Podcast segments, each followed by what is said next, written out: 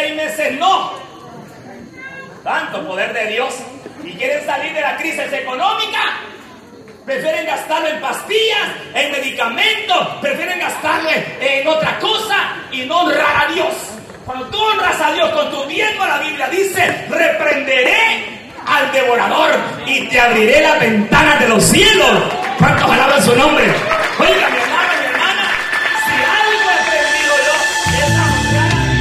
El pastor Víctor Morales está al micrófono. Estamos en Tiquizate, un municipio del departamento de Escuintla, a casi 150 kilómetros de Ciudad de Guatemala. Morales, que vive en Nueva Concepción, otro pueblo a unos 17 kilómetros, fue invitado hoy a dar una prédica aquí, en Tiquizate. Aleluya. Aleluya. Dios es bueno. Amén. ¿Cuánto le damos ofrenda de palma al Señor? Son las 8 de la noche del 28 de febrero de 2022. La iglesia está medio construir. Tiene cuatro paredes de bloc, sin repello y sin pintura, un altar de concreto y un techo de lámina. El suelo es de tierra. En el lugar hay 150 personas que escuchan, atentas. Apenas 10 de ellas llevan mascarilla. Les pregunto a algunos de los asistentes si están vacunados contra la COVID-19, pero prefieren no responder ni dar sus nombres. Lo que sí aseguran es que tienen la protección de Dios y eso es suficiente. Morales es un pastor evangélico. Su iglesia, el Buen Samaritano, en Nueva Concepción, es diferente a la de Tiquizate. Parece un gimnasio municipal con capacidad para unas 200 personas. Hay decenas de sillas ordenadas, un techo de lámina tipo domo, un mural del arca de Noé, paredes blancas de 5 metros y un piso brillante que parece acabado de lustrar. Sobre el altar de metro y medio de altura hay instrumentos y bocinas. Debajo, su atril. Horas antes de viajar a Tiquizate, ese mismo día por la tarde, Morales se secaba el sudor en la puerta de su iglesia. Vestido con camisa deportiva, pantalón formal y zapatos negros, el pastor explica por qué no usa mascarilla en una pandemia en la que además, según las medidas sanitarias, es obligatorio. Entonces, si el Señor no nos defiende, nadie puede hacerlo.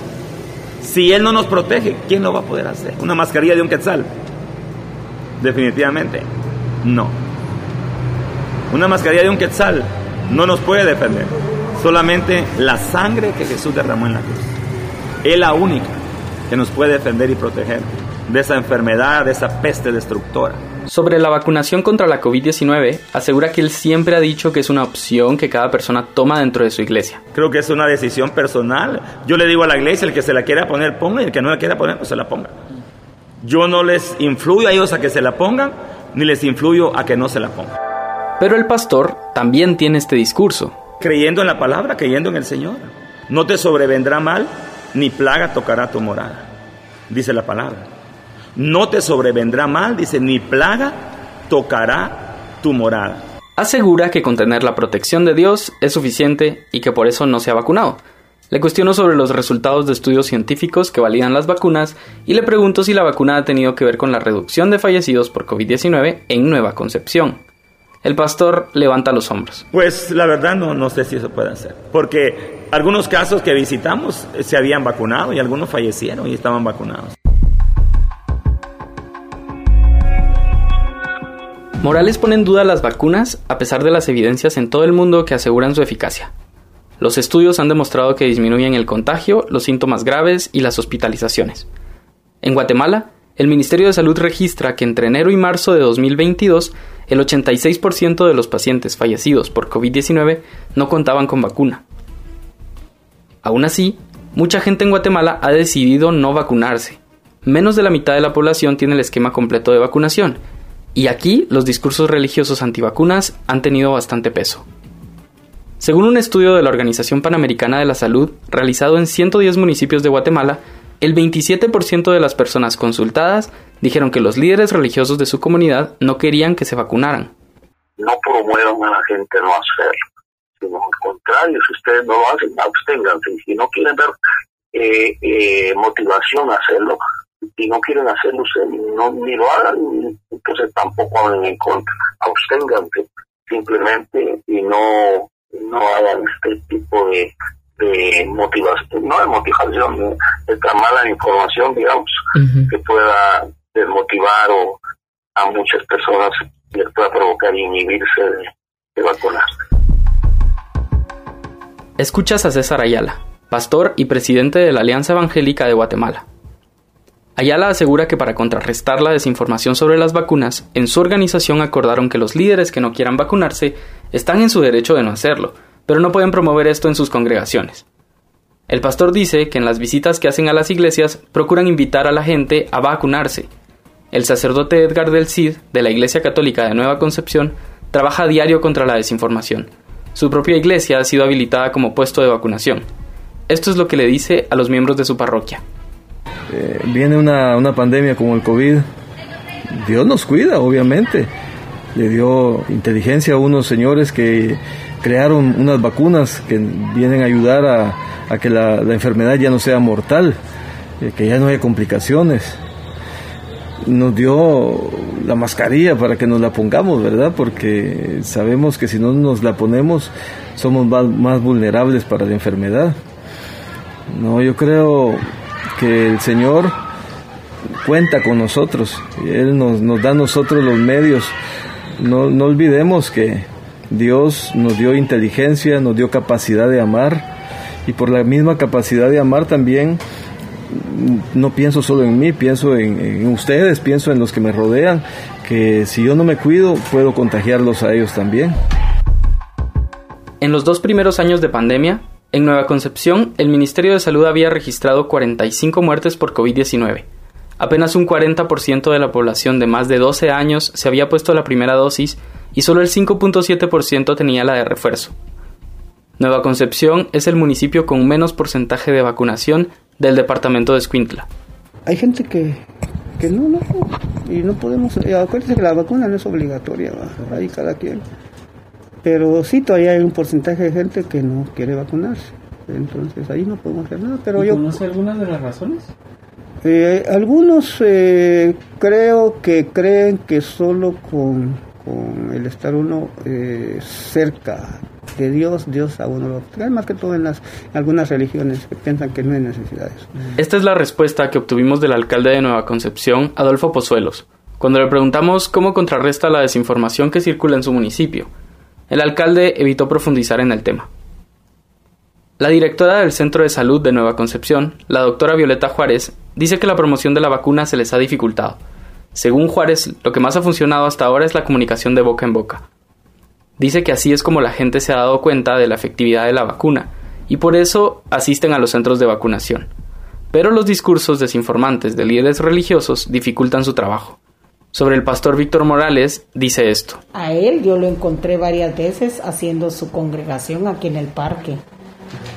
En el parque central, ajá.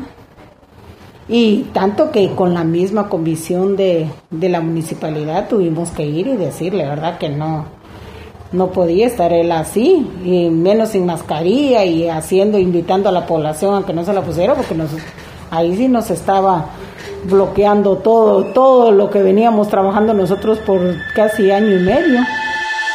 Entonces, mi hermano, mi hermana, el profeta... Dentro de la iglesia, les soy sincero, nunca hemos usado la mascarilla.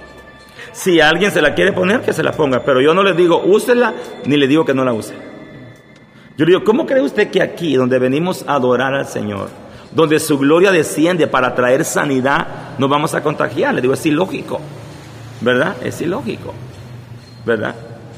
Es ilógico. Entonces, aquí, como repito, yo lo dejo a, a, decisión. Si la gente la quiere tener puesta, que se la ponga y si no, no, ¿verdad?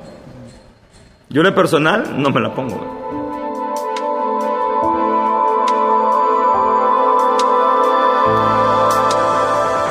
Este es el discurso que reitera el pastor Morales. Carolina Melgar, psicóloga clínica especializada en investigaciones de derechos humanos, explica que en Latinoamérica los discursos religiosos cristianos tienen mucho poder en la mayoría de la población por la alta carga religiosa que existe. El discurso de este líder religioso tiene impacto directamente en su feligresía, digamos, no sé cómo se dice, pero en, en, en los fieles que le escuchan, digamos, Ajá. en su comunidad. Uh -huh. Tiene un impacto directo ahí.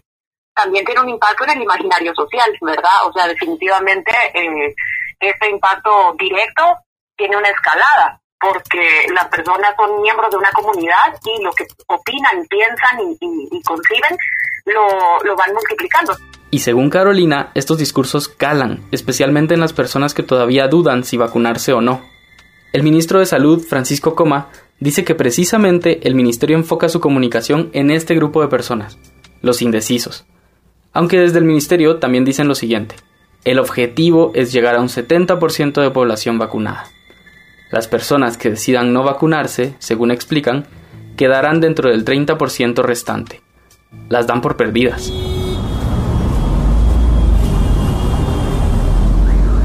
Frente al Parque Central de Nueva Concepción, detrás del mostrador de una taquería, Rosa Gladys Rivera despacha a los clientes. Rosa es empresaria y dueña del negocio. También es miembro de la iglesia El Buen Samaritano, la iglesia del pastor Víctor Morales. Y mientras nosotros estamos creyendo, confiando en nuestro Señor Jesucristo, la fe sigue aumentando en nosotros y creemos que tenemos puesta la fe y la confianza en Dios y él nos va a cubrir cada día con la sangre de Cristo. Rosa dice que ella asiste a los servicios religiosos y que en efecto el uso de la mascarilla dentro del templo y la vacuna contra la COVID-19 son decisiones personales y opcionales. Igual que muchos otros en la iglesia, no utiliza mascarilla. Eso sí, cuando le preguntamos si estaba vacunada, aseguró que tiene esta dosis de refuerzo. Las contradicciones, desinformaciones e informaciones sesgadas aún corren como la pólvora en muchas comunidades de Guatemala sin una estrategia efectiva para detenerlas. El guion de este audio reportaje lo hice yo, Ángel Mazariegos Rivas, periodista de Ocote. La edición es de Carmen Quintela y Javier Sancho. La edición sonora es de Radio Progreso. Las fotografías las hizo Sandra Sebastián.